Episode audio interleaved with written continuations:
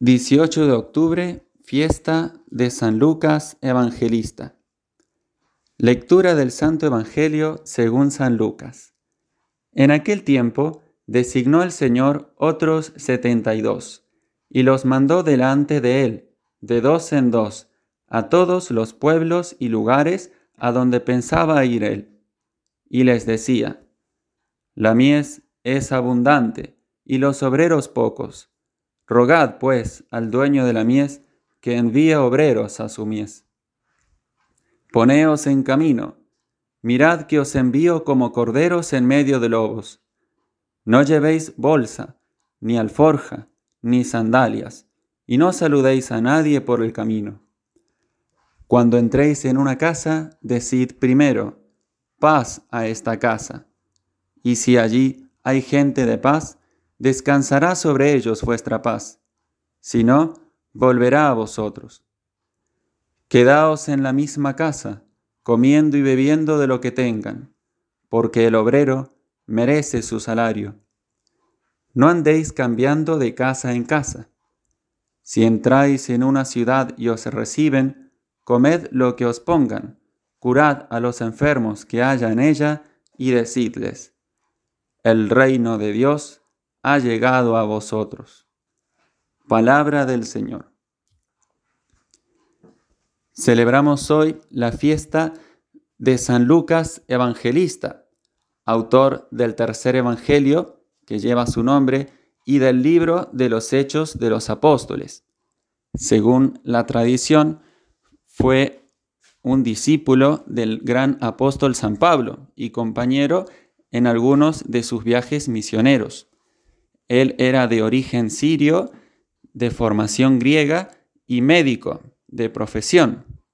Muchos de los datos que consigna en su Evangelio los recibió del mismo apóstol San Pablo y muy probablemente también de la Santísima Virgen María, sobre todo los dos primeros capítulos de su Evangelio, donde se relata la anunciación y la infancia de nuestro divino Salvador.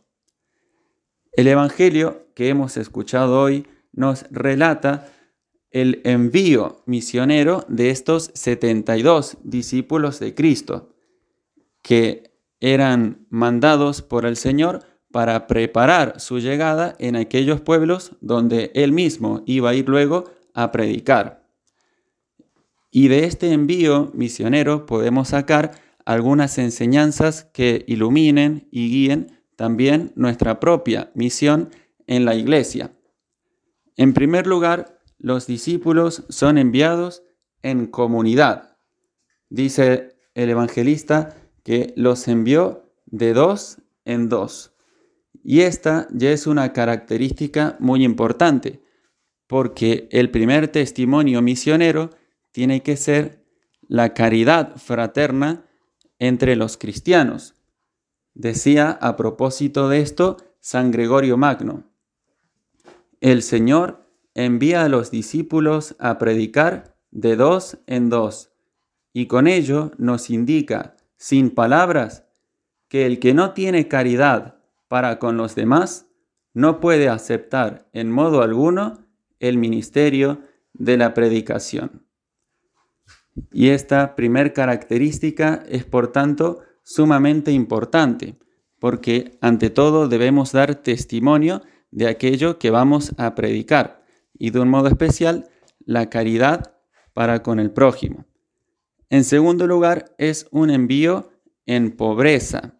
El Señor les dice que no lleven ni bolsa, ni alforja, ni sandalias, ni que se detengan a saludar por el camino.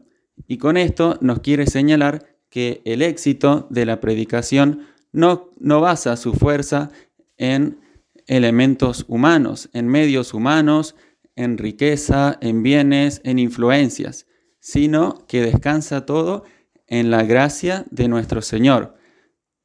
No debemos, por tanto, poner nuestra confianza en esos medios humanos y si bien tenemos que poner todo lo mejor de nuestra parte, buscando siempre la gloria de Dios, debemos poner nuestra confianza principalmente en la obra de la gracia, que es el Señor quien toca los corazones y quien puede convertir a las personas. Y en tercer lugar, se trata de un anuncio del reino. Los discípulos son enviados para preparar la llegada del Señor a aquellos lugares donde Él mismo iba a ir luego. Y esto significa también que toda nuestra labor misionera, evangelizadora y nuestro, y nuestro testimonio es eso, preparar el terreno para que las almas se encuentren con Cristo Salvador y preparar la llegada del reino de Cristo, extender su reino a todos los corazones. Y de eso se trata también la predicación del Evangelio, como el mismo Señor lo dice, el reino de Dios ha llegado a vosotros. Esa era la consigna que tenían que anunciar en todos estos pueblos los 72 discípulos. Y esto es así, el reino ha llegado a nosotros porque el rey ha llegado a nosotros, el reino de Dios se ha acercado y podemos entrar en comunión con él. Y de esto se trata la predicación de la iglesia, en anunciar a Cristo como Señor, como Salvador, como única esperanza.